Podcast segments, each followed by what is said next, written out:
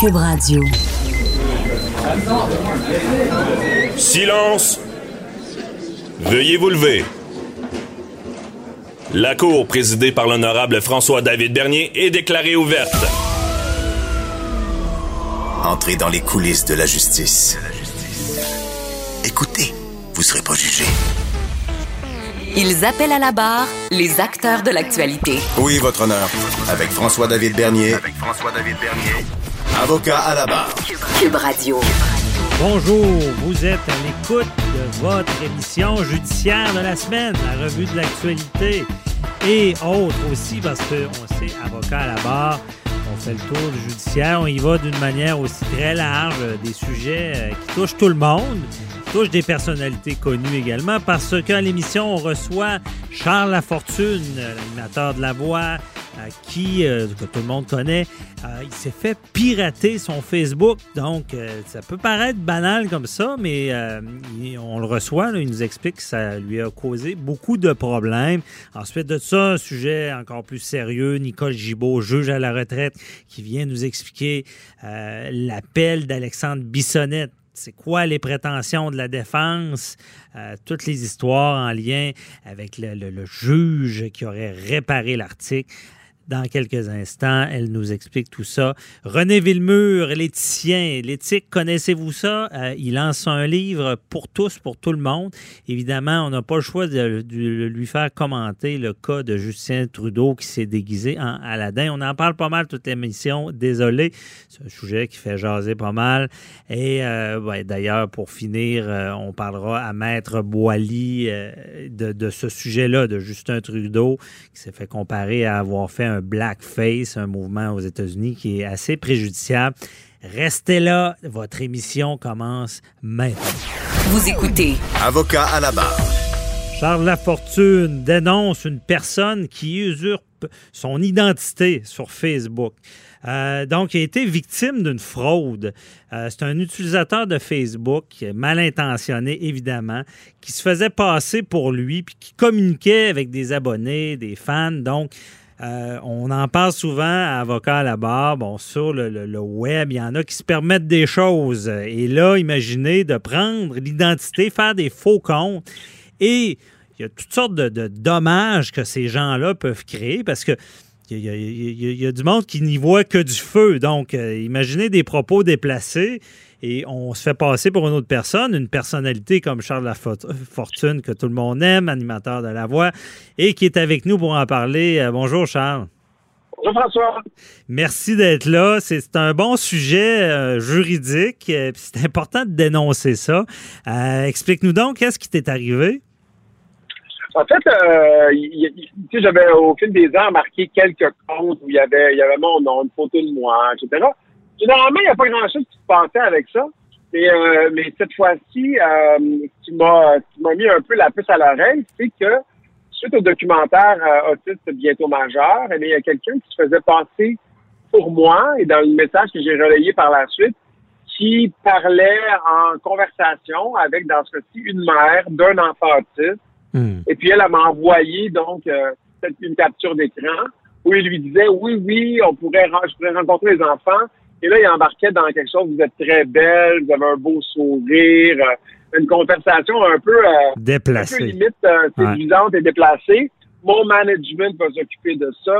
Il y a quelqu'un d'autre qui m'a envoyé, donc cette personne-là aussi voulait vendre des cartes de membership de fan club et euh, pas de l'acheter, là. J'ai, j'ai un gros ego pour avoir un fan club. fait que, donc, donc, il y avait, il y avait tout ça. Alors, j'ai donc, j'ai donc dénoncé ça sur ma page publique, celle où il y a un, crochet.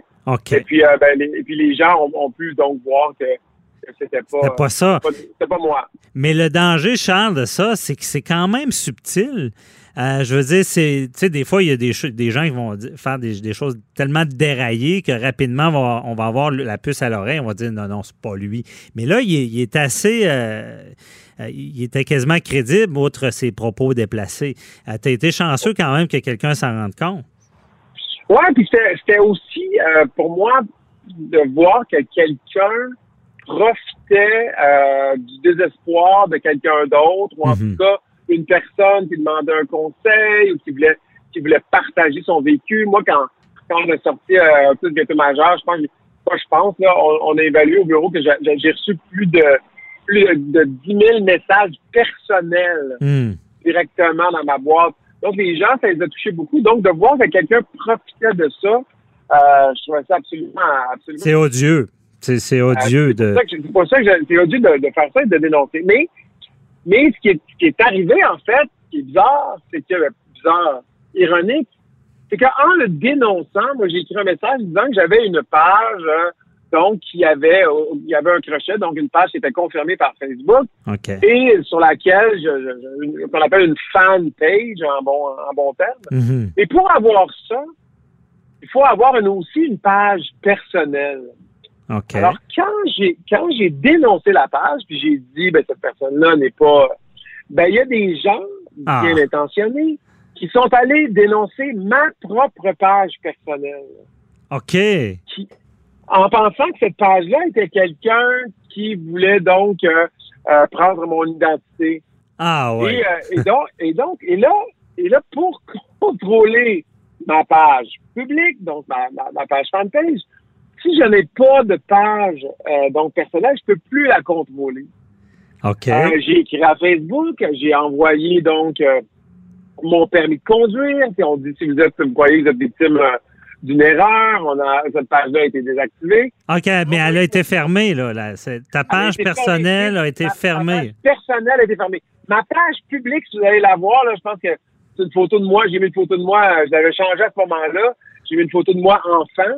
Mhm. Euh, mais donc, cette page-là est là toujours, mais ma page personnelle est désactivée. OK.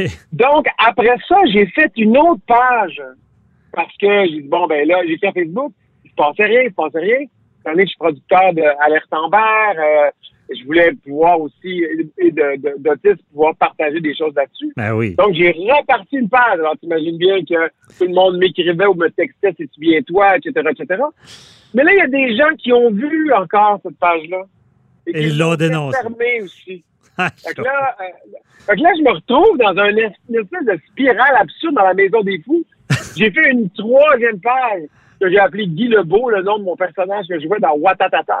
Ah, Et ouais. cette page-là aussi a été dénoncée et annulée.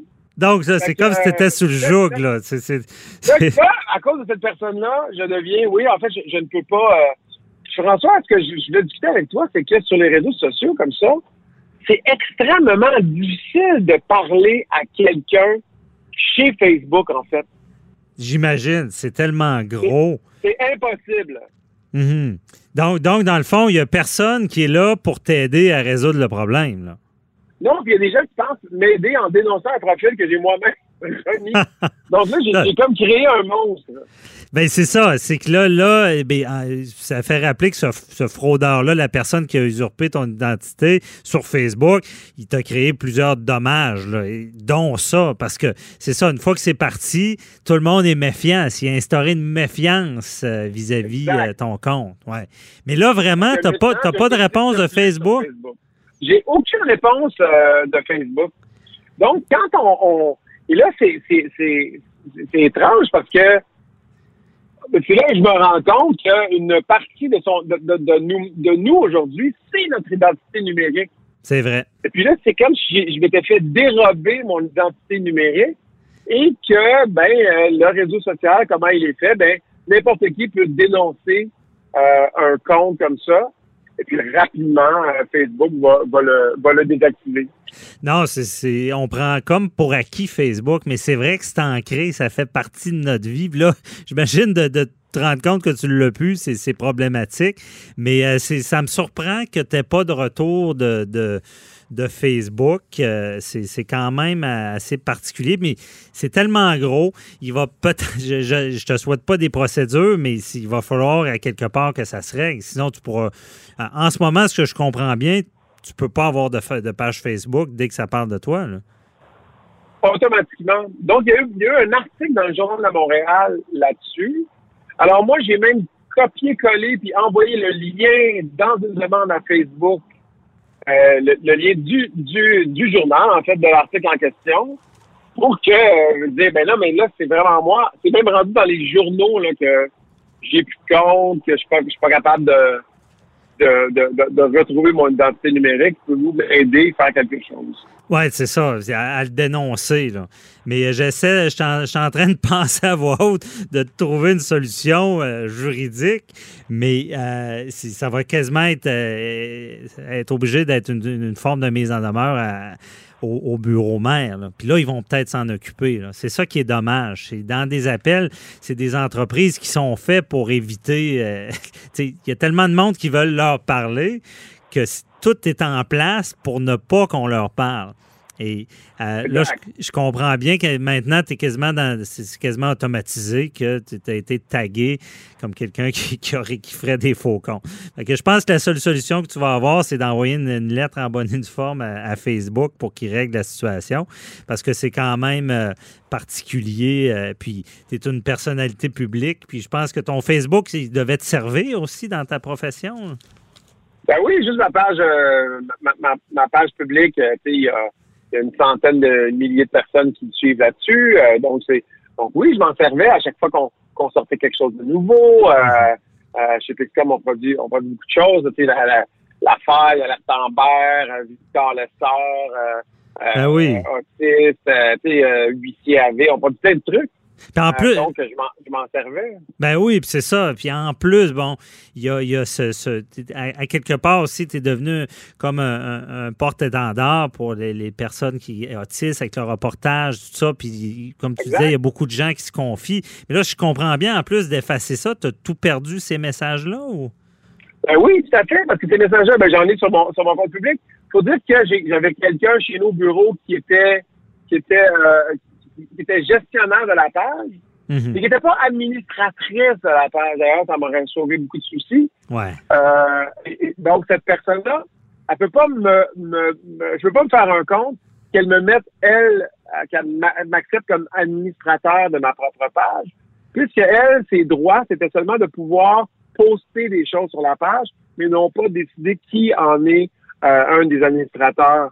Donc, euh, ça aussi, je suis payé. Donc, si je veux mettre quelque chose sur la page publique, je suis obligé d'appeler cette personne-là. Ou, dans, ou par l'absurde, il faudrait qu'elle me donne son, son username puis son mot de passe son identité pour que j'utilise son compte pour pouvoir aller sur ma propre page publique. Tu vois, ah, ben, la maison des fous dans laquelle on est? Hein? Ben, Maison des fous, on se rappelle du, du fameux film Astérix. Là.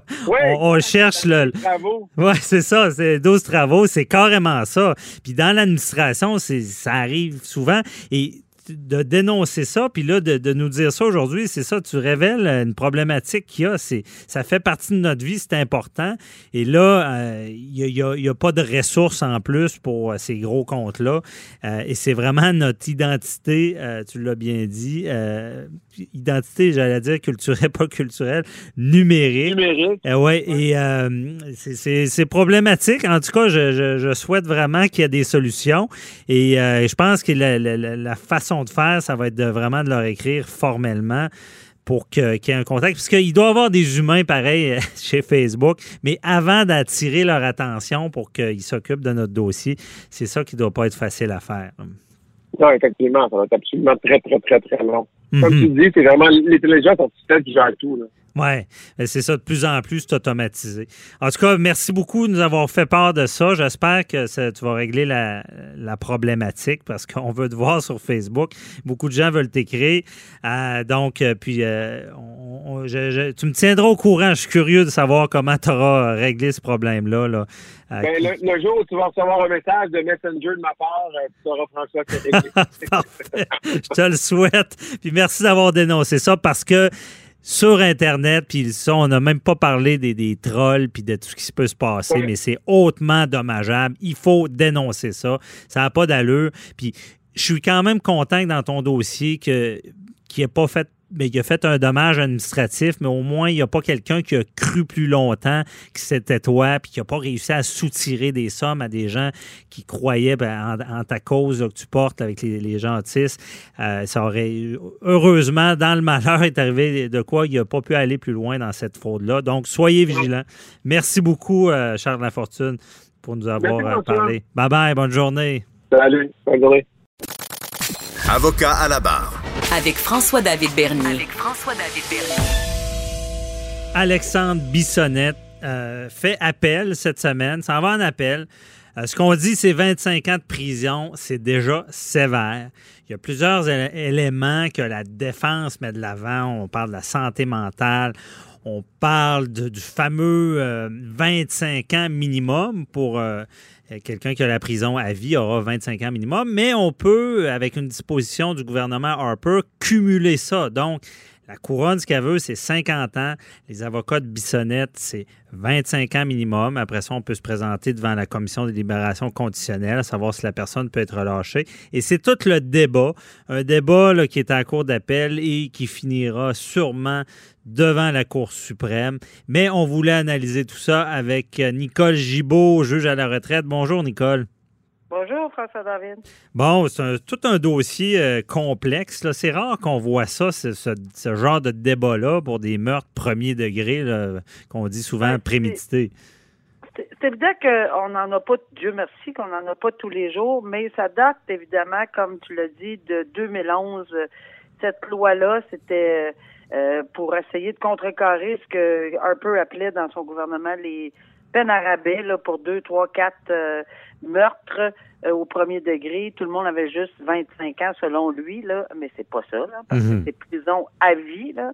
Alors même même eux avaient un petit peu de difficulté à composer avec ça, mais ils ont été ils étaient majoritaires, ils ont changé la loi. Bon, euh, on n'a pas le choix. Et ils ont appliqué ce principe ça, ce principe-là de des peines pour des meurtres multiples, les mhm. peines qui peuvent on parle bien de la période Inadmissibilité, j'ai de la misère à le dire. on va le dire, on va dire à l'envers, c'est facile. La période où il va être admissible à donner une conditionnelle. Alors, ça serait euh, pour un meurtre au premier degré, c'est une, peine de prison euh, à perpétuité, à vie. Bon, on oublie tout le temps, mm à vie. Mais euh, il peut se présenter, la personne pourrait se présenter pour demander d'être admissible à sa libération conditionnelle. Et ça ne veut pas dire que cette personne-là va l'obtenir. On a tellement d'exemples en plus pour que les gens comprennent. Je n'ai qu'à en nommer deux qui font frissonner. Olson, Bernardo. Alors, Olson, celui qui avait qui, qui, qui, a été condamné pour avoir tué euh, une douzaine, une dizaine ou douzaine d'enfants, puis que euh, il les enterrait un peu partout pour le même payé pour lui dire aux parents où il avait enterré ses enfants, c'est épouvantable. Mhm. Il y avait également Bernardo. Ben, on peut pas oublier Bernardo avec les meurtres sordides euh, des deux jeunes filles dans, le bout de Toronto. Euh, c'était, c'était bon. Ces gens-là, là, sont encore en prison. Ils ont, ça n'a pas marché à la libération. Ben, ils, ont gardé. Ben, voyons donc, c'est pas tout le monde qui ont des. Écoutez, euh, et la même journée que M. Bissonnette a, eu sa sentence, on a eu ce monsieur Bruce McArthur. Je rappelle aux gens qui nous écoutent, c'est le, le, personnage, on l'appelait le meurtrier jardinier de Toronto. Mm-hmm. il, il, avait tué, démembré huit membres de la communauté euh, gay de, de, des alentours de Toronto, et démembré, mis dans des pots, et il a plaidé coupable à huit huit meurtres prémédités euh, au premier degré. Et le juge, la même journée, a, sentencé à 25 ans en disant, écoutez, moi, c'est ça, c'est pas la vengeance, c'est une période de 25 ans, c'est minimum avant qu'il puisse demander sa libération conditionnelle. Mhm. Mais il a la prison à vie. On, oublie la commission de libération conditionnelle. Mais c'est ça. Est-ce qu'on n'enlève pas toute forme de crédibilité à la commission en ayant ce débat-là de, dire, ben non, ça prend 50 ans, ça prend 75 ans? Je te dirais, Franco, que c'est sûr que plusieurs fois, on a critiqué, et souvent avec raison, des fois non. Mhm. on est capable de regarder ça ensemble des fois, là. Ouais. Euh, la, la, commission des libérations conditionnelles qui ont rendu des décisions faire frissonner. Mais par contre, euh, c'est est-ce que c'est parce que certains dossiers, et j'en conviens, il y en a eu, euh, est-ce que c'est parce que certains dossiers, malheureusement, euh, ont été décidés peut-être d'une mauvaise façon, qu'il faut blâmer pour le restant de ces jours cette commission-là et dire, bon, ils sont pas capables de faire leur travail? Si oui, ben euh, que ce soit dans les meurtres multiples ou ailleurs, ben qu'on démembre tout ça. Puis c'est pas ça, c'est pas là qu'on va aller. Mm-hmm. Euh, Parce que dans, le débat de Bissonnette, Là, d'un côté, on dit 25 ans, de l'autre côté, 50 ans. Euh, c'est quoi les arguments un peu? là? C'est de la couronne, mettons, puis du, parce qu'il y a aussi le procureur général sur la constitutionnalité. Ben oui, ils sont, sont trois en appel. Alors, euh, c'est comme clairement une décision qu'il faut, et là je le répète, moi depuis le jour numéro un, moi assis euh, dans les studios de TVA à essayer d'analyser cette décision qu'a pris au-delà de 5 heures. On s'en allait de tous les bords, tous les côtés. Mhm. Je m'en souviens tellement. Hmm. Euh, on savait plus si on s'en allait à 25, à 150, mais on répétait à nos AM, ben non, mais il peut pas aller plus. Il peut pas aller à 40. Oui, mais il va aller à 40. Ben, je me souviens, là, on avait de l'air des...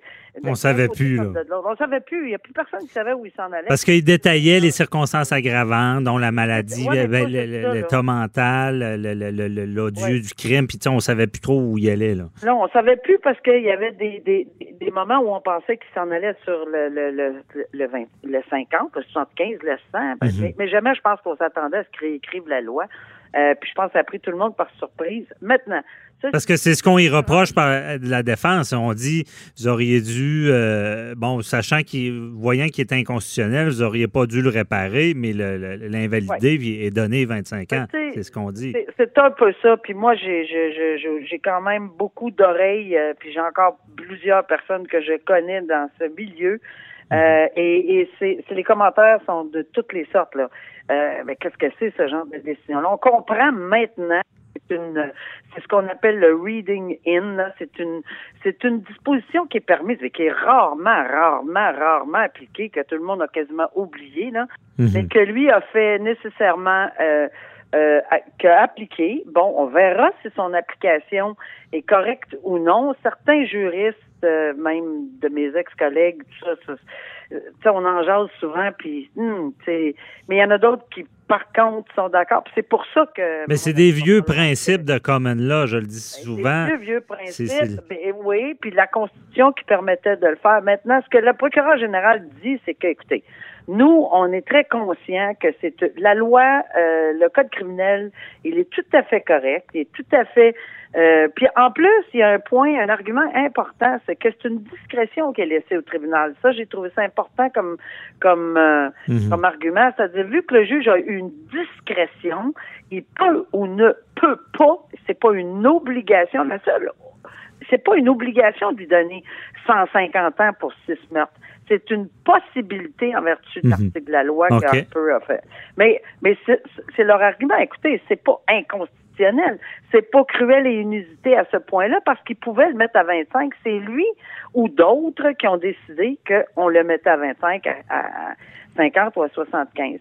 Euh, mhm. je te dirais que j'ai répertorié peut-être une vingtaine de, de plus que ça, 25, 26 là, euh, décisions dans ce sens-là au Canada, puis il n'y en a pas beaucoup, là, il y en a à peine trois en appel, et je pense qu'il est nécessaire, là, mais absolument, absolument nécessaire, de voir si cette, euh, cet article-là est constitutionnel. Puis ça, c'est la Cour suprême qui va nous le dire. Là. Ça, c'est l'argument du, du, procureur général. Oui. Et aussi, euh, l'histoire, justement, on parle de constitutionnel. Euh, euh, l'histoire de réhabilitation. Est-ce que c'est vraiment dans nos principes, ça, qu'il puisse se réhabiliter, peu importe le crime qu'il a, a commis? Bien, dans le code criminel, on en parle de la réhabilitation. Ça fait partie des critères à 718 et compagnie, lorsque euh, moi ou d'autres, quand on rend des sentences, on suit d'abord le code, la jurisprudence. Mhm. On a différentes balises. Alors, on va voir le code, on a tous nos éléments, euh, tous les facteurs euh, nous sont déterminés et codifiés. Ensuite, parce que c'est codifié, ben, ça fait beaucoup jaser devant les tribunaux, que ce soit en première instance ou à la Cour d'appel ou à la Cour suprême. Alors, on a beaucoup, beaucoup de matériel pour rendre une décision sur sentence. Alors, c'est ce que on fait et que les juges font jour après jour. Euh, ils se trompent des fois, puis c'est pour ça qu'il y a un cours d'appel, puis bon, ils sont confirmés ou infirmés. Mais le fait est que la réhabilitation a toujours fait partie d'un des critères que, que, que, le tribunal. Mais qu'est-ce que ça veut dire la réhabilitation? Est-ce que tu peux être réhabilité à 67 ans ou tu peux l'être à 91 ans ou à 37 mhm. ans ou à 26 ans? C'est un principe qui existe. Euh, oui, mais à quel prix est-ce que ça embarque par-dessus? Parce que souvent, on dit que ce n'est pas le critère majeur. Souvent, on a vu dans des décisions dire oui, la réhabilitation, c'est important, mais ici, ça va beaucoup plus être un autre facteur qui va qui va entrer en ligne de compte. Par exemple, l'exemplarité ou euh, bon, il y, a des facteurs qui vont primer sur la réhabilitation quelquefois. Mhm. et, mais c'est pas notre système qui a créé ça. Tout le monde oublie que c'est prison à vie. On veut l'exemple, on veut l'exemple, c'est ce qui revient tout le temps. Mais on est comme pas pogné pour pour euh, faire un peu un spectacle, dire hey, euh, si, tu commets ce genre de crime-là, c'est beaucoup plus que la vie, mais c'est difficile tout ça. je répète que c'est pas parce qu'on n'a pas d'empathie ou de sympathie. On a, tu sais, combien de fois je le disais sur le banc, parce que oui, j'en ai eu des gens qui ont plaidé coupables à des sentences, à des meurtres, et, et, et combien de fois euh, j'ai eu à dire, il n'y a pas aucune sentence, que ce soit 25, 50, 75, 30, 62. Il n'y en a pas de sentence qui peuvent pallier à ça. Puis l'horreur de ce qui est arrivé à la mosquée, je veux dire, personne euh, doute que euh, on n'a pas d'empathie. Mm-hmm. Est-ce que c'est automatique le chiffre? C'est là qu'on a un problème. Là. Les sentences ne sont pas calculées au chiffre, mais bien au, à la sévérité, à la sévérité avec laquelle, ben, qu'est-ce qui est plus sévère qu'une prison à vie? Moi, je me souviens très bien d'avoir sentencé quelqu'un pour deux meurtres et j'avais posé la question avant 2011. Mais qu'est-ce que je fais? J'ai un deuxième meurtre. J'en ajoute une autre vie? Et là, on avait dit, Madame la juge, rien qu'une vie. Ben, c'est ça. Peut pas, vous pouvez pas donner deux vies. Fait que j'ai fait, ah bon, OK. Mais j'avais, en toute humilité, posé la question à la couronne. Non, je peux-tu donner deux vies? Parce que c'était deux meurtres aussi sortis de l'un que l'autre. Mhm. Pour moi, ça débalançait un peu, mais Harper avait pas mis sa loi encore, avait pas euh, cette loi-là n'était pas en vigueur. Donc c'est pour ça que c'est pas parce que c'est six ou huit dans le cas de MacArthur, comme on vient de parler, la même journée, ou, ou quatre ou trois, ou et, dans des contextes haineux. Là, on parle de, de l'homophobie, de, de, dans le cas de MacArthur, mhm. on parle de racisme dans le cas de Bissonnette ou de euh, et, et je pense qu'on oublie, et tu as raison, on oublie que la sévérité de tout ceci, euh, on la trouve dans la peine à vie. On dirait que les gens y croient pas. Ouais. que oui. C'est ce qui est véhiculé. On mhm. vient de donner des exemples. Olsen, Bernardo, ils, sont, ils vont rester en dedans pour le restant de leur jour. Je suis mhm. convaincu. En tout cas, merci beaucoup, euh, Nicole. Très bien expliqué. On va suivre ça attentivement. Puis c'est certain que ce sera un débat qui ira plus haut. Merci beaucoup. Bonne journée. Bonne journée. Merci. Au revoir. Bye bye. Avocat à la barre. Alors, je procède à la lecture du verdict. Avec François-David Bernier. Les meilleures plaidoiries que vous entendrez. Cube Radio. Alexandre Bissonnette euh, fait appel cette semaine, Ça va en appel. Euh, ce qu'on dit, c'est 25 ans de prison, c'est déjà sévère. Il y a plusieurs éléments que la défense met de l'avant. On parle de la santé mentale, on parle du fameux 25 euh, ans minimum pour euh, quelqu'un qui a la prison à vie aura 25 ans minimum, mais on peut, avec une disposition du gouvernement Harper, cumuler ça. Donc, la couronne, ce qu'elle veut, c'est 50 ans. Les avocats de Bissonnette, c'est 25 ans minimum. Après ça, on peut se présenter devant la commission de libération conditionnelle, à savoir si la personne peut être relâchée. Et c'est tout le débat, un débat qui est à cour d'appel et qui finira sûrement devant la Cour suprême. Mais on voulait analyser tout ça avec Nicole Gibault, juge à la retraite. Bonjour, Nicole. Bonjour, François David. Bon, c'est tout un dossier euh, complexe. C'est rare qu'on voit ça, ce, genre de débat-là pour des meurtres premier degré, qu'on dit souvent ben, prémédités. C'est évident qu'on n'en a pas, Dieu merci, qu'on n'en a pas tous les jours, mais ça date évidemment, comme tu l'as dit, de 2011. Cette loi-là, c'était euh, pour essayer de contrecarrer ce que Harper appelait dans son gouvernement les peine à rabais là, pour deux, trois, quatre euh, meurtres euh, au premier degré. Tout le monde avait juste 25 ans selon lui, là, mais c'est pas ça, là, parce que mhm. c'est prison à vie. Là. Alors même même eux avaient un petit peu de difficulté à composer avec ça, mais ils ont été ils étaient majoritaires, ils ont changé la loi. Bon, euh, on n'a pas le choix. Et ils ont appliqué ce principe ça, ce principe-là de des peines pour des meurtres multiples, les mhm. peines qui peuvent, on parle bien de la période Inadmissibilité, j'ai de la misère à le dire. on va le dire, on va dire à l'envers, c'est facile. La période où il va être admissible dans une ouais, conditionnelle. Alors, ça serait euh, pour un meurtre au premier degré, c'est une, peine de prison euh, à perpétuité, à vie. Bon, on oublie tout le temps, mm vie. Mais euh, il peut se présenter, la personne pourrait se présenter pour demander d'être admissible à sa libération conditionnelle. Et ça veut pas dire qu'elle, cette personne-là va l'obtenir. Ouais. On a tellement d'exemples en plus pour que les gens comprennent. Je n'ai qu'à en nommer deux qui font frissonner. Olson, Bernardo. Alors, Olson, celui qui avait qui, qui, qui, a été condamné pour avoir tué une douzaine, une dizaine ou douzaine d'enfants, puis que euh, il les enterrait un peu partout pour le même payé pour lui dire aux parents où il avait enterré ses enfants, c'est épouvantable. Mhm. Il y avait également Bernardo. Ben, on peut pas oublier Bernardo avec les meurtres sordides euh, des deux jeunes filles dans, dans le bout de Toronto. Ouais. Euh, c'était, c'était bon. Ces gens-là, là, sont encore en prison. Ils ont, ça n'a pas marché à la libération. Là. Ben, ils ont gardé. Ben, voyons donc, c'est pas tout le monde qui ont des. Écoutez, euh, et la même journée que M. Bissonnette a, eu sa sentence, on a eu ce monsieur Bruce McArthur. Je rappelle aux gens qui nous écoutent, c'est le, le, personnage, on l'appelait le meurtrier jardinier de Toronto. Mm-hmm. il, il, avait tué, démembré huit membres de la communauté euh, gay de, de, des alentours de Toronto, et démembré, mis dans des pots, et il a plaidé coupable à huit huit meurtres prémédités euh, au premier degré. Et le juge, la même journée, a, sentencé à 25 ans en disant, écoutez, moi, c'est ça, c'est pas la vengeance, c'est une période de 25 ans, c'est minimum avant qu'il puisse demander sa libération conditionnelle. Mhm. Mais il a la prison à vie. On, oublie la commission des libérations conditionnelles. Mais c'est ça, est-ce qu'on n'enlève pas toute forme de crédibilité à la commission en ayant ce débat-là de, dire, ben non, ça prend 50 ans, ça prend 75 ans? Je te dirais, Franco, que c'est sûr que plusieurs fois, on a critiqué, et souvent avec raison, des fois non. Je sais, on est capable de regarder ça ensemble des fois, là. Ouais. Euh, la, commission des libérations conditionnelles qui ont rendu des décisions à faire frissonner. Mais par contre, euh, c'est est-ce que c'est parce que certains dossiers, et j'en conviens, il y en a eu, euh, est-ce que c'est parce que certains dossiers, malheureusement, euh, ont été décidés peut-être d'une mauvaise façon, qu'il faut blâmer pour le restant de ces jours cette commission-là et dire, bon, ils sont pas capables de faire leur travail?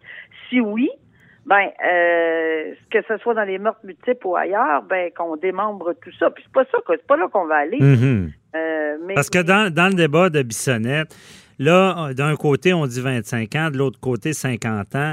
Euh, c'est quoi les arguments un peu, là? C'est de la couronne, mettons, puis du parce qu'il y a aussi le procureur général sur la constitutionnalité. Ben oui, ils sont, sont trop en appel. Alors, c'est comme clairement une décision qu'il faut, et là je le répète, là, de, moi depuis le jour numéro un, moi le, assis euh, dans les studios de TVA à essayer d'analyser cette décision qu'a pris au-delà de 5 heures. On s'en allait de tous les bords, tous les côtés. Mhm. Je m'en souviens tellement. Hmm. Euh, on savait plus si on s'en allait à 25, à 150, mais on répétait à nos AM, ben non, mais il peut pas aller plus. Il peut pas aller à 40. Oui, mais il va aller à 40. Ben, je me souviens, là, on avait de l'air de, On savait plus, là.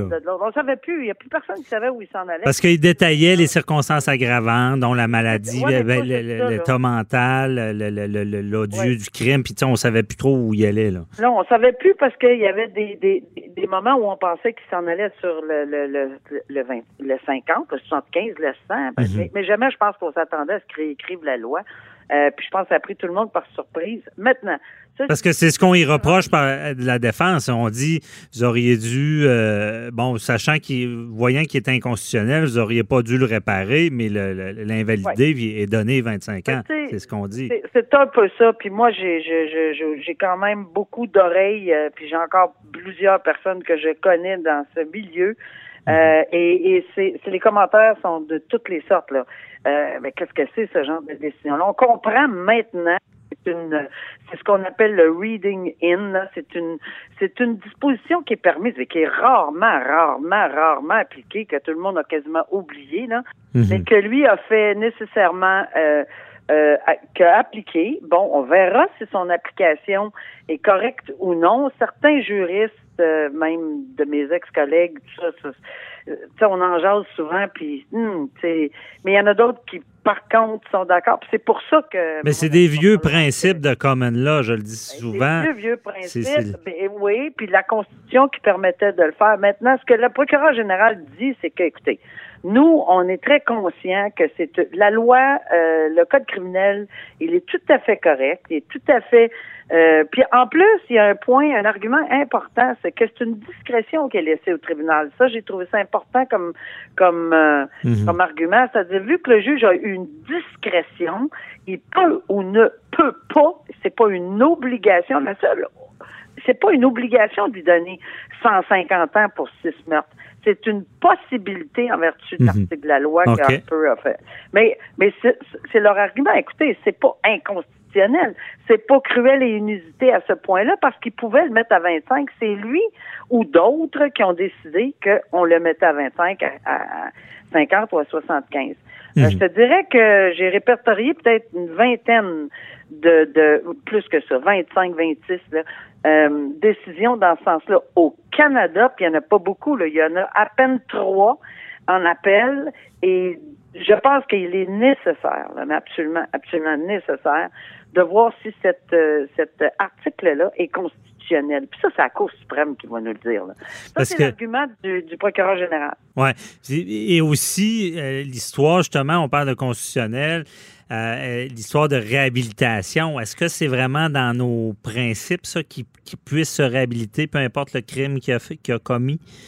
Ben, dans le code criminel, on en parle de la réhabilitation. Ça fait partie des, des critères à 718 et compagnie. Lorsque on- euh, moi ou d'autres, quand on rend des sentences, on suit le- le- d'abord le code, la jurisprudence. Mhm. On a différentes balises. là. Alors, on va voir le code, on a tous nos éléments, euh, tous les facteurs euh, nous sont déterminés et codifiés. Ensuite, parce que c'est codifié, ben, ça fait beaucoup jaser devant les tribunaux, que ce soit en première instance ou à la Cour d'appel ou à la Cour suprême. Alors, on a beaucoup, beaucoup de matériel pour rendre une décision sur sentence. Alors, c'est ce que on fait et que les juges font de- jour après jour. Euh, ils se trompent des fois, puis c'est pour ça qu'il y a un cours d'appel, puis bon, ils sont confirmés ou infirmés. Mais le fait est que la réhabilitation a toujours fait partie d'un des critères que, que, que le tribunal. Mais qu'est-ce que ça veut dire la réhabilitation? Est-ce que tu peux être réhabilité à 67 ans ou tu peux l'être à 91 ans ou à Mhm. 37 ans ou à 26 ans? C'est un principe qui existe. Euh, oui, mais à quel prix est-ce que ça embarque par-dessus? Parce que souvent, on dit que ce n'est pas le critère majeur. Souvent, on a vu dans des décisions dire oui, la réhabilitation, c'est important, mais ici, ça va beaucoup plus être un autre facteur qui va qui va entrer en ligne de compte. Par exemple, l'exemplarité ou euh, bon, il y, a- il y a des facteurs qui vont primer sur la réhabilitation quelquefois. Mhm. Et, Mais c'est pas notre système qui a créé ça. Tout le monde oublie que c'est prison à vie. On veut l'exemple, on veut l'exemple, c'est ce qui revient tout le temps. Mais on est comme pas pogné pour, pour euh, On faire oublie- un peu un spectacle, dire hey, euh, si, si tu commets ce genre de crime-là, c'est beaucoup plus que la vie. Mais c'est difficile tout ça. Là. Je répète que c'est pas parce que on n'a pas d'empathie ou de sympathie. On a, euh, tu sais, combien de fois je le disais sur le banc? Parce que oui, j'en ai eu des gens qui ont plaidé coupables à des sentences, à des meurtres, et et, et combien de fois euh, j'ai eu à dire, tu sais, il n'y a pas aucune sentence, que ce soit 25, 50, 75, 30, 62. Euh, et il n'y en a pas de sentences qui peuvent pallier à ça. Puis l'horreur de ce qui est arrivé à la mosquée, je veux dire, personne euh, doute que euh, on n'a pas d'empathie. Mhm. Mais Est-ce que c'est, c'est automatique le chiffre? C'est là qu'on a un problème. Là. Les sentences ne sont, pas calculées au chiffre, mais bien au, à la sévérité, à la sévérité avec laquelle, ben, qu'est-ce qui est plus sévère qu'une prison à vie? Moi, je me souviens très bien d'avoir sentencé quelqu'un pour deux meurtres et j'avais posé la question avant 2011. OK. Mais qu'est-ce que je fais? J'ai un deuxième meurtre. J'en ajoute un autre vie? Et là, on avait dit, Madame la juge, rien qu'une vie. Ben, c'est ça. Peut pas, vous pouvez pas donner deux vies. Fait que j'ai fait, ah bon, OK. Mais j'avais, en toute humilité, posé la question à la couronne. Mais non, je peux-tu donner deux vies? Parce que c'était deux meurtres aussi sortis de l'un que l'autre. Mhm. Pour moi, ça débalançait un peu, mais Harper avait pas mis sa loi encore, avait pas euh, cette loi-là n'était pas en vigueur. Donc c'est pour ça que c'est pas parce que c'est six ou huit dans le cas de MacArthur, comme on vient de parler, la même journée, ou, ou quatre ou trois, ou et, et dans des contextes haineux. Là, on parle de, de l'homophobie, là, tu sais, de- de- dans le cas de MacArthur, Mhm. on parle de racisme dans le cas de Bissonnette ou de euh, et, et je pense qu'on oublie, et tu as raison, on oublie que la sévérité de tout ceci, euh, on la trouve dans la peine à vie. On dirait que les gens y croient pas. Ouais. Que oui, C'est ce qui est on vient de véhiculé. On Mhm. vient de donner des exemples. Olsen, Bernardo, ils, sont, ils vont rester en dedans pour le Ouais. de leur jour. Je suis Mhm. convaincu. là. En tout cas, merci beaucoup, euh, Nicole. Très bien expliqué. On va suivre ça attentivement. Puis c'est certain que ce sera un débat qui ira plus haut. Merci beaucoup. là. Bonne journée. Bonne journée, merci, au revoir. Bye bye. Vous écoutez Avocat à la barre. Entrez dans les coulisses de la justice. Une expression qui dit timing is everything et ça m'arrive en ce moment parce que je devais recevoir l'éthicien René Villemur, bien connu, qui a lancé son livre et le livre s'appelle L'éthique pour tous. Trois petits points, même pour vous. On est tous concernés par l'éthique. Euh, en 2019, je crois que l'éthique est vraiment partout. J'y ai déjà dit, ta, ta- ta job a pris de l'ampleur parce que tout touche l'éthique. Et quand je dis que le timing est là, désolé pour l'ang- l'anglicisme, c'est que c'est la semaine de... Bon, ce qui s'est passé avec Justin Trudeau, le déguisement qu'il a mis d'Aladin, qui a fait toute une controverse. euh, et euh, on va en parler avec lui également. Mais on- premièrement, du livre Bonjour René, bienvenue. Bonjour, et bien, merci pour l'invitation, c'est très gentil. Là, on va parler du livre en premier parce qu'il y arrive à point. Là, on parle toujours d'éthique. On viendra sur Trudeau par la suite. Bon, ce livre-là, c'est de l'éthique. Quel format ça s'adresse à tous, Ben, j'ai voulu écrire un livre où je m'étais dit, il faut que ma mère comprenne. D'accord? Donc, vraiment, l'éthique pour tous, ça parle des relations entre les gens, au bureau, avec le gouvernement et dans la société.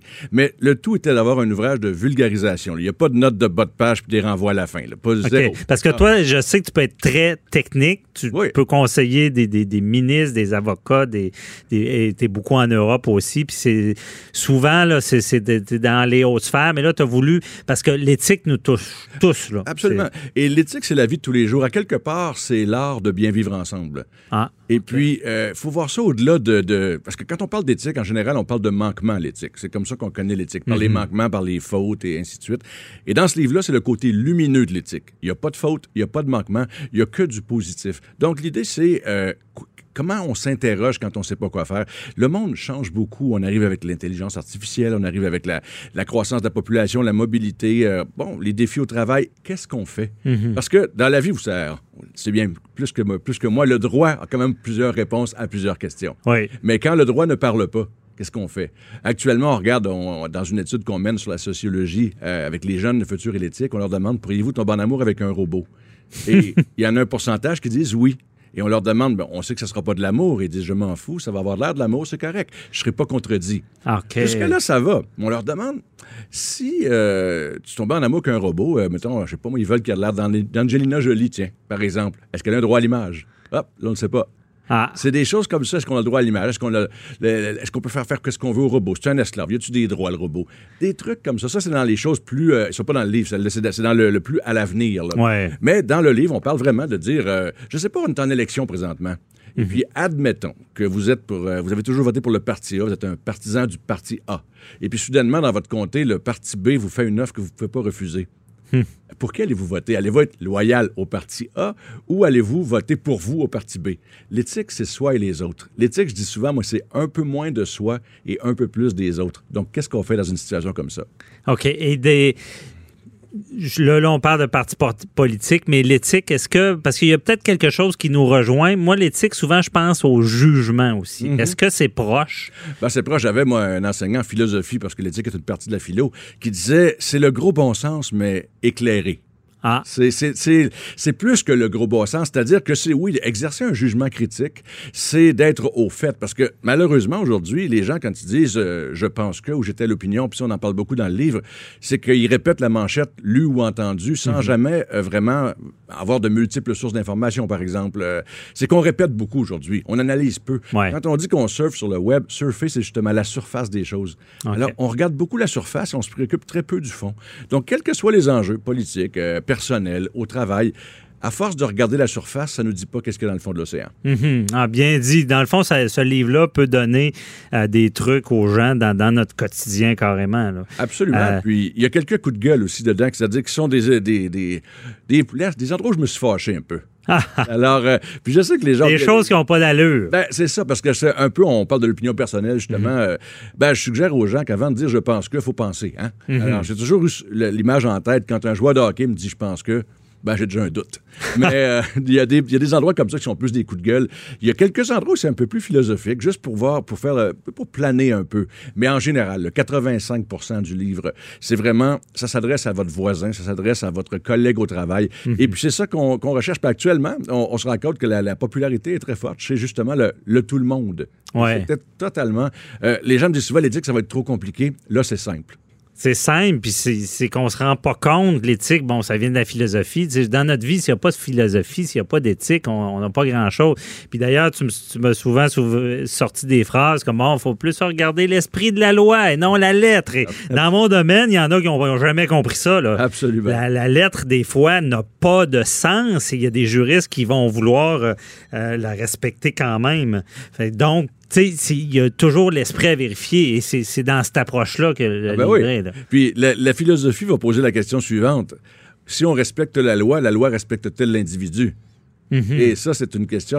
On parle de l'esprit de la, loi, dans le fond. Et puis, on est beaucoup sur l'intention du législateur quand on regarde des lois sur le plan éthique. On va aller chercher beaucoup qu'est-ce qu'il y avait derrière. Et puis, parfois, la, loi a été écrite dans un certain contexte qu'on ne pouvait pas prévoir des choses. Je regarde, moi, j'ai un condominium à quelque part, puis dedans, on dit on ne peut, pas louer des chambres dans la mhm. convention de copropriété. Mais Airbnb, c'est une chambre?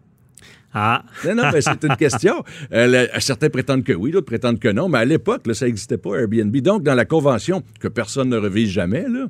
euh, il y a des choses qu'on n'avait pas prévues. Quelle était l'intention derrière on ne peut pas louer une chambre? Ouais.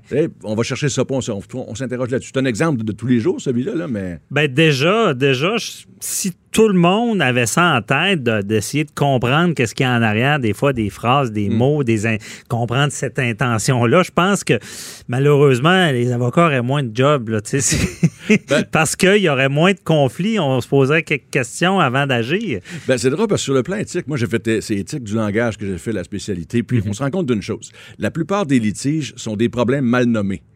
Alors, on, part avec euh, souvent une appréhension, on utilise des mots, on s'en va dans un champ, puis euh, honnêtement, en, démystifiant la, problématique, parce qu'une des spécialités, moi, que j'exerce auprès des gouvernements, c'est de démystifier le problème, le dire différemment, le nommer. Et puis souvent, on se rend compte qu'on disait parfois la même chose, parfois, il n'y a pas beaucoup de différence, mais en apparence, on était loin. L'exemple mhm. que je donne souvent, si on est à Québec, on s'en va à Montréal, 2 degrés, c'est pas beaucoup de différence, mais on arrive à Longueuil, là. C'est pas la même chose. Sur le long terme, ça, ça importe. Mais c'était, c'est, il faut venir. Moi, je regarde, je demande aux gens dans les conférences, j'en fais beaucoup, de plus de 800 à, ce jour. Mhm. Euh, les gens vont me dire, je leur demande c'est quoi une valeur, ils me disent le respect, c'est quoi? Et là, tout le monde peine à, définir la chose. Ils vont dire, ben, c'est, euh, être poli. Ça, c'est un exemple de respect. Mais qu'est-ce que c'est? Souvent, on a des mots comme ça très importants qu'on utilise à tous les jours indifféremment pour respecter la loi, respecter Joanne, puis respecter le code de vitesse. Mhm. Pourtant, ça veut, ça veut dire plusieurs choses. Dans le fond, un mot, c'est la construction d'un son et d'un sens. Et le son respect a plusieurs sens. de quoi parle-t-on? Mhm. ça, c'est des éléments. encore là, je reste plus terre à terre que ça dans le, dans le livre, mais je vous donne un exemple, par contre, qui est intéressant. On se rend compte que moins grand est le nombre des mots, moins grande est la tentation de réfléchir. Puis aujourd'hui, le lexique rapetisse. On utilise moins de mots. Mhm. Donc, si à l'époque de la rédaction de la Bible, on en utilisait environ 6 000, si Shakespeare en utilisait environ, avait accès à 150 000, puis il y en a environ 600 000 aujourd'hui, Donald Trump en utilise 200. et puis, c'est les 200 mêmes mots, il les a comptés. Et puis, ces 200 mots-là, qu'est-ce qu'on peut faire avec ça? Pas de la poésie, certain. On peut acheter, vendre, crier, puis gueuler. On peut brasser. On peut faire du brut, justement. Mhm. Alors, la langue permet la nuance, mais le nombre de mots qui vont en, s'abaissant, ben, dans le cas de Donald Trump, à 200, j'inclus les émoticônes ici, là. c'est quand même, on peut pas espérer grand-chose. Non, mais moi, j'en conviens parce que dans la profession, les litiges, les chicanes viennent toujours de ça, d'une mal compréhension, oui, et donc d'utiliser moins de mots, des choses qui sont pas claires, ça s'envenime des fois des années pour se rendre compte plus tard que c'était une incompréhension du départ de communication. Donc, acheter ce livre, ça peut vous éviter de la chicane, de bien comprendre. Et là, il nous reste un peu de temps. On, voudrait aller sur, euh, sur le, dossier de Justin Trudeau. Cette histoire-là où est-ce qu'il était dans un, semble, un party où il s'est déguisé mhm. en Aladdin et il, avait, il s'est maquillé le visage comme un noir. Donc, euh, c'est ça dans l'éthique. Euh, ce qui Qu'est-ce qui se passe avec ce dossier-là? Qu'est-ce qu'il devait faire? Bien, comme on voit, ça retient l'attention de tout le monde. Ça, c'est clair. Maintenant, sur le plan éthique, je vais vous dire, les deux rapports du commissaire à l'éthique dont il a fait l'objet sont pas mal plus graves que cette nouvelle-là. Mhm. C'est moins spectaculaire, peut-être, mais les deux rapports du commissaire à l'éthique disaient la même chose parce qu'il faut avoir lu les deux pour s'en rendre compte. Mais on s'est rendu compte que dans les deux cas, M. Trudeau faisait de l'intimidation et de l'obstruction face au commissaire à l'éthique et puis a, empêché euh, le commissaire en question ou la commissaire à l'époque mhm. d'aller au fond des choses. C'est sûr que c'est moins euh, c'est moins croustillant dire ça que dire il a, fait un blackface. Là. Puis en même temps, ben, je regarde, bon, l'actualité cette semaine a été remplie de ça. Sans offenser personne, là, il faut voir une chose, c'est un incident ça vaut pas le fait qu'il faut arrêter l'État pendant quelques jours pour que le premier ministre euh, s'excuse de nouveau, de toute façon, ouais. à sa spécialité. Mais j'en reviens à ce qu'il y a dans ton livre. Oui. Pour voir l'intention. C'était quoi son intention? C'était pas faire un blackface comme aux États-Unis. Il s'est déguisé. Je veux ben dire. oui. faut voir une chose. Là. À l'Halloween, si on veut être correct, tout le monde devrait se déguiser en Greta Thunberg. Ça, c'est sûr, ça va bien aller. Mais deux tresses. Hein? Mais le reste, ça va être difficile. Vous savez, la, la, on peut pas euh, réduire un politicien qu'on l'aime, qu'on l'aime pas à un incident. Et celui-là, écoutez, dans le passé, le, blackface au Québec a une histoire, mais jamais celle qu'il y a aux États-Unis. Et deuxièmement, la sensibilité, le traitement de la communauté noire ici, même s'il y a eu des, litiges, a jamais été comparable à celui des États-Unis. Mhm. Donc, il faut relativiser, justement. Et cette semaine, ce qu'on voit, c'est tous les canaux de télé qui passent des heures à faire ça, ben, ils relativisent pas. Ça, c'est bien certain. Dans la vie, euh, comme enjeu électoral, qu'est-ce qu'on entend parler cette semaine d'un blackface? C'est pas un enjeu électoral, je m'excuse puis qui date de très longtemps, puis on s'entend encore une fois que l'intention n'était pas de, dénigrer les Noirs. Non, pas du tout, mais, cette semaine, on peut dire que M. Trudeau, ça lui évite de parler de son, euh, de son bilan, en tout cas, mm-hmm. chose certaine. Parce que dans une campagne électorale, on devrait faire quoi? Parler de son bilan, quand on était au gouvernement, et de ce qu'on propose à la société. Et aujourd'hui, on, on, étire sur un blackface depuis quelques jours. Ouais. C'est euh, sur le plan, je dirais, éthique, euh, bon, je trouve que l'usage fait par la communauté est, pas adéquat par rapport à la nouvelle, qui n'est pas une nouvelle. Non, puis je, vais en parler plus tard avec euh, M. Jean-Paul Boilly, mais je trouve qu'on enlève de la valeur. Tu sais, je veux dire, les, cas qu'on voit en droit de, dénigration, de racisme, mhm. c'est sérieux, là. Tu sais, il y a des gens, il y a des victimes. Absolument. Et là, j'ai l'impression qu'on banalise ça, que en tout cas, on parlerai légalement. On banalise, beaucoup de trucs parce que si on se dit que ça, c'est la pire des offenses qui mérite l'attention de tout le monde, ben qu'est-ce que c'était une fois qu'on a pendu quelqu'un? C'est ça. en effet, la relativité entre les. c'est pas, pas comparable. Mhm. Et puis encore là, ben, je, regarde le, Robert Lepage à l'époque, on avait des situations semblables. C'est que, oui, les médias sociaux permettent à quelques-uns de faire beaucoup de tapage. Mais le tapage, ce n'est que du bruit. Il faut s'en rappeler. Oui, c'est bien dit. On va se laisser là-dessus. Puis euh, merci beaucoup, euh, René Villemur, éthicien bien connu. Et bonne continuation avec le livre que j'ai entendu dire que ça allait déjà très bien. Donc, on, souhaite que ça continue comme ça. Puis c'est important, c'est méconnu, je le dis, mais c'est tellement utile. Puis la, qui, qui peut passer à travers cette, de cette vie-là sans philosophie? L'éthique vient de là. Euh, je, vous invite à lire. Merci beaucoup. Bonne journée. Merci bye bye. Avocat à la barre. Alors, je procède à la lecture du verdict. Avec François-David Bernier. Les meilleures plaidoiries que vous entendrez. Cube Radio. On vient de parler à René Villemur, euh, éthicien de Justin Trudeau. Cette saga cette semaine du blackface, il était dans un, une fête où est-ce qu'il s'est déguisé en Aladdin. Et là, ça fait un tollé, c'est même, ça fait le tour du monde. Euh, question, on se pose des questions. Est-ce que vraiment on est en présence de racisme? Est-ce que vraiment euh, ça, affecte les, communautés? Euh, je veux dire, à quelque part, est-ce qu'on banalise pas ça? Parce qu'il y a des, gens qui vivent le racisme, qui ont des, des, des, séquelles de ça. Il y a, des, de la discrimination. Euh, je parlais avec euh, René Villemeux. On n'est pas en présence de quelqu'un qui avait des intentions malicieuses. Puis on on n'est pas du tout dans le blackface dont on parle tant aux États-Unis. Euh, on voulait en parler avec notre chroniqueur, Maître Jean-Paul Boilly. Bonjour. Bonjour, Maître Bernier. Ben oui, écoutez, je vais paraphraser votre, votre dernier invité, M. Villemur. Ce qu'il dit, finalement, le tapage, là, euh, ce n'est que du bruit. Hein. Et puis là, dans ce dossier-là, cette semaine, c'est drôle de voir. Là. Si, effectivement, en politique, euh, les, seuls, euh, les seuls euh, reproches qu'on fait à un politicien, c'est d'être déguisé il y a 20 ans en Aladdin dans une fête, dans un party d'école privée où il était professeur, puis il avait 29 ans. Puis là, on lui dit, hey, le premier ministre, il est pas à l'ONU, là, il est pas dans un G7, il est pas en train de représenter le Canada. Non, non, non. Il est dans une fête d'école. Il est déguisé pour faire rire. Bon, écoutez, le blackface, c'est vrai, là, aux États-Unis, ça a une certaine importance. Ici, moins. Mais c'est quoi le blackface? Parce que ben, blackface, c'est de faire, finalement, vous avez vu tous les problèmes, la problématique des, pièces de Robert Lepage, on a vu la même chose. Est-ce qu'on peut rire d'une communauté qui n'est pas la nôtre? Est-ce qu'un noir peut se déguiser en blanc? Est-ce que moi... Une communauté, euh, est-ce que... une minorité voilà, qui a déjà été opprimée dans le passé. Exactement. Est-ce qu'on peut rire de ça? Mais le blackface, c'est un mouvement des gens qui se maquillaient aux États-Unis. Exactement. Pour, dans, un peu comme les pamphlets qu'on appelle, qui étaient pour dénigrer des Pour dénigrer des gens. Et, c'était dans ce dans le but de rire d'eux, de rire d'une communauté. Or, on n'est pas du tout là-dedans. On parlait d'intention, parce qu'en droit, évidemment, on est encore des avocats, Maître Bernier, et puis nous autres, on pense en droit. C'est quoi l'intention? C'est quoi l'intention? Est-ce qu'il y a une intention malicieuse là-dedans? Est-ce qu'il y a l'intention de rire d'une race ou d'une multiethnie quelconque là-dedans? Réponse, non. Est-ce que on a, on a vu des photos, moi j'ai déjà vu des photos de Justin Trudeau en couche. Il y avait deux ans, là, puis il était en couche, puis il se promenait avec le caca qui, qui, qui, branlait. Est-ce qu'il y avait l'intention de rire des personnes aînées qui portent des couches? Sûrement pas. Est-ce que dans ce cas-ci, l'intention, l'intention civile ou l'intention pénale, parce que des fois, il y a même des gens qui pourraient dire Ah, ben là, on va à l'encontre des chartes, on tente de rire des minorités. Est-ce qu'on peut pas l'accuser de quelque chose ou le poursuivre au niveau civil parce que l'intention est de dénigrer une communauté? Oui, mais mettons ça clair, Maître Boily, maintenant, il n'y a, pas je veux dire, en se déguisant dans une autre nationalité ou euh, ben, autre race, on, ne commet pas, on n'est pas là pour dénigrer ben ces oui, on, on, a vu la même chose en Inde. On a fait beaucoup, beaucoup de, de, de, chichi là-dedans, en montrant la famille Trudeau, puis avec les, les, les, robes indiennes, etc.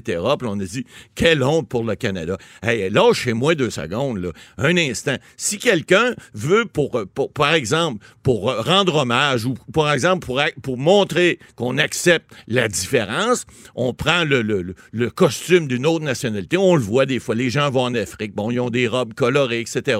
Ils vont mettre des fois un turban, ils vont mettre un, chapeau sur la tête, etc. C'est en hommage d'une autre nation ou mhm. d'une autre culture où on dit, regardez, on vous respecte. Lorsqu'on va dans un autre pays, qu'est-ce qu'il y a de mieux, Maître Bernier? C'est de, c'est pas d'essayer de parler notre langue puis de se faire comprendre dans notre langue. Non, non. Les mhm. gens apprécient lorsque on, on essaye au moins de parler dans leur langue. Il y a des anglophones ou des gens de l'étranger qui viennent ici. J'ai croisé la semaine dernière des, des Coréens. Et, il essaie de te dire bonjour, mais merci beaucoup. Mais, et, au moins, il Mais ça, on l'a compris avec Justin Trudeau en Inde. Il voulait s'adapter. Il a fait rire de lui. Bon. au, dossier. Mais, mais, Maître Boily, pour décortiquer, parce que oui, on dit que c'est beaucoup de bruit, bruit puis on ne devrait pas en parler, mais seulement à l'émission, on parle rien que de ça. On ah a parlé de ça toute la semaine. Mais ça nous fait poser des questions. Puis je pense, pour bien comprendre ça en analyse juridique même, il faut savoir un déguisement. C'est quoi le but? C'est-tu de faire rire? C'est-tu ben, d'être différent? C'est quoi un déguisement, ben, dans, un, dans un party? Un déguisement, finalement, c'est quelque chose qui va faire en sorte qu'on va euh, attirer l'attention ou qu'on va peut-être faire sourire. Il n'y a pas d'intention malveillante, il n'y a pas d'intention malicieuse. Si on met un déguisement, par exemple, pour faire un vol de banque, ah ben là, c'est différent. L'intention n'est pas la même. Ça. Alors, mais en parlant de déguisement, je, cherchais les critères du déguisement. Ce qu'on veut vraiment, c'est souvent ne, ne pas être reconnu ben oui. ou être très différent de ce qu'on a à l'habitude. Je pense que c'est un peu ça le but de Justin eh, Trudeau, de se mettre en Aladin voilà. Puis quand d'avoir la peau foncée. Euh, il va pas dans une réunion du G7 avec ça, il représente pas le pays. C'est il y a 20 ans. Je veux dire, on peut pas y reprocher. S'il y avait eu des propos, euh, par exemple, on a vu Andrew Scheer qui a eu des propos. Effectivement, ça fait longtemps aussi, ils vont dire. Mais il y a eu des propos anti-avortement. Ça, c'est différent. Est-ce que la mentalité a changé ou pas? Ça, c'est une autre chose. Mais là, lorsqu'on parle d'un déguisement, on parle d'une soirée, c'est écoutez, quelle personne dans la vie peut dire que jamais péché ou qu'on l'a dans la Bible? Oui, mais est-ce qu'il y a vraiment péché? Ben, oui, mais il n'y a même pas péché. Il n'y a même pas péché. Est-ce qu'en 2019, ben, voilà. c'est c'est politiquement correct de se déguiser ben, voyons donc. Euh, comme une, une autre nationalité, ben, ça peut être une autre race. Est-ce que, est qu'à l'inverse, un noir qui, qui, se mettrait blanc va, va être euh, ben irrespectueux envers nous? Jamais dans 100 ans. Mais il faut faire attention parce que selon les, ben les Blancs, théoriquement, n'ont pas été euh, une minorité Non, exactement. Ils n'ont pas été discriminés. C'est ça, comme les Noirs. C'est exact. Sauf qu'il faut comprendre une chose. Lorsqu'on, il faut se mettre dans le contexte de l'époque. Hein? Il y a 20 ans, moi, j'ai connu les cyniques. Bon, vous êtes un peu trop jeune, mais j'ai connu ça dans les années 70, vous en parlerez à votre père, il n'y a plus une joke qu'il faisait à l'époque qu'il pourrait faire aujourd'hui. Ce n'est plus acceptable socialement et, même juridiquement. On a vu des poursuites, Mike Ward et d'autres. Il y a, des blagues qui ne passent plus aujourd'hui. Parce que la société, a évolué. Et, mais, mais encore là, est-ce que ça empêche de faire certaines autres blagues aujourd'hui? Réponse non. Il y a des blagues qui sont encore permises, même s'ils peuvent être pernicieuses, même si des fois ça peut attaquer certaines communautés. faut arrêter de charrier. Là. Je pense que là, puis votre invité tout à l'heure le dit, on peut-tu parler de choses importantes? On peut-tu parler des vraies choses? On peut-tu parler d'engagement politique? On peut au lieu de... Je vais vous donner un exemple. En 93, j'ai fait la campagne, puis Jean Chrétien avait été élu, parce qu'à un moment donné, il, est arrivé une, anecdote. On a fait des... C'est le Parti conservateur qui avait fait ça, ils se sont tirés dans le pied. Il avait fait une grosse publicité en disant, vous voulez-vous de tout ça comme premier ministre? Il montrait la photo de Jean Chrétien avec, évidemment, la bouche un peu croche. Pourquoi? Parce qu'il y avait eu la, la polio ou quelque chose de à l'âge de 4 ou 5 ans. Puis là, M. Chrétien a répondu, écoutez, vous pouvez bien rire de moi, mais il y a bien des enfants qui sont malades, moi je m'en suis sorti. Alors, ça peut avoir l'effet tout à fait inverse, euh, politiquement et même juridiquement, parce que si quelqu'un voulait dire, M. Trudeau, vous, vous, vous, avez, vous êtes, moqué du multiculturel, alors qu'on sait très bien que c'est tout à fait l'inverse. Il y a la loi 21 au Québec qui va revenir encore dans le sujet. Est-ce qu'on va pas dire maintenant, ah ben garde Trudeau, il est peut-être pro loi 21, c'est déjà déguisé en, Aladin puis ah, la, ça, il peut avoir toutes sortes de dérives, mais ça m'amène à mon autre point. Est-ce que c'est justement euh, parce que, un, c'est le premier ministre que ça fait tout ça, puis est-ce que tout ça n'est pas amplifié? Parce que vous parliez de, Jean Chrétien qui, dit bon, ça arrive, c'est ce qu'il y avait, il ne pouvait pas l'éviter. Est-ce que Justin Trudeau a amplifié tout ça en, en, s'excusant ben, comme ça, en suspendant, je pense, euh, aussi ses, activités. Est-ce qu'il n'y a pas, à quelque part, permis de donner de l'importance. Il aurait été mieux de dire, écoutez, c'est un parti, puis je, je vois pas, il n'y a aucune intention malicieuse. Je ne suis pas spécialiste en, relation de crise. Vous avez euh, des gens qui vont probablement vous en parler, mais ce que je veux vous dire, c'est que moi, je pense que lorsque faut pardonner, faut, euh, euh, faut excuser, faut à demi pardonner. Alors, des gens en partant en disant, écoutez, je m'excuse, je n'ai pas offensé des gens, j'ai pas voulu le faire, donc manifestement, il n'a pas voulu offenser personne. Puis en plus, il s'en va s'excuser. Garde, on clôt de débat, puis on arrête d'en parler c'est certain que là, est-ce que c'est de, faire de, de, la surexcuse en, en disant, ben, écoutez, je veux, je veux vraiment pas. Je pense qu'on n'a pas le choix. On a vu dans un monde médiatique. Vous avez vu plein de gens essayer de planter Trudeau cette semaine en essayant de faire euh, sur, sur là-dessus, faire du millage, faire du ci, faire du ça. Bon, il fallait qu'il fallait qu'il fasse quelque chose. Maintenant, il faut arrêter d'en parler. Ça me fait penser. Vous savez, on a eu beaucoup de discussions sur la petite vie de Judy. Là. On ouais. à ça aussi. Là. À un moment donné, il y a toujours deux côtés de médaille. faut regarder deux côtés. Puis le peuple, le peuple n'est pas imbécile à temps plein. Non, non, le peuple va faire la part Boily, là, il, faut, il nous reste trois minutes là, à peu près, mais vous avez, organisé, vous avez été en politique, vous savez comment ça marche. L'opportunité n'était pas, n'était pas excellente parce que il n'y a pas si longtemps, Justin Trudeau parlait de la loi 21, euh, s'est dit tellement ouvert. Est-ce que ça y a pas encore plus fait, fait mal, encore plus? Parce que c'est arrivé après ces propos-là sur la loi 21? Oui, écoutez, euh, euh, donc, il y, a, le fameux pour l'instant qu'on a analysé aussi. Est-ce que ça, ça va pas faire en sorte qu'il euh, il va peut-être être un peu moins généreux dans ses propos pour le reste de la campagne? À, ce niveau-là, peut-être, probablement. je veux dire, le, mal est encore plus grand. Ben parce que quelques temps avant cette nouvelle-là qui frappe, il se dit ouvert, multiculturaliste. Exactement. Euh, il, dit qu'il. là, je pense que ça l'a affecté encore plus. qu'on on est, on est venu le piquer. Ouais. Où est-ce qu'il était le plus sensible? Ben, c'est comme dire à quelqu'un. n'arrête pas de le dire, qu'il est quelqu'un d'ouvert ben à toutes comme, les cultures. C'est comme dire à quelqu'un qui, je sais pas, qui a échappé, euh, il a échappé quelque chose euh, qui appartient à un enfant, il, n'aime pas les enfants. Alors, Trudeau aime les enfants, manifestement, il y en a. Puis là, parce qu'il a échappé. Ben, c'est comme dire à quelqu'un qui adore les enfants, exact. qui les aime pas. ça, ça, va l'affecter quatre fois plus que celui fait. qui les aime Donc, vous n'avez pas tort de dire ça, mais d'un autre côté, il faut qu'il relativise ça. Il faut qu'il comprenne aussi qu'il y a un aspect politique, il y a un aspect humain là-dedans. Puis je pense qu'en quelque part, en rattrapant la balle au bon, je suis pas sûr que ça va lui nuire pendant la campagne. Je pense plutôt, moi, je suis du genre que ça va l'aider. Les gens vont dire, ben oui, ça n'a pas d'allure. Vous voyez bien que ça n'a pas de bon sens. On essaie de cogner sur un clou qui n'existe pas. Alors, on cogne sur un mur, puis on fait juste faire des petites marques sur le mur. Le clou, il renfonce pas plus. On verra ça. On va suivre ça avec attention. Merci beaucoup, euh, Maître Boily. On se retrouve demain pour une autre chronique et les questions du public. Donc, bonne journée. Bye bye. Cube Radio.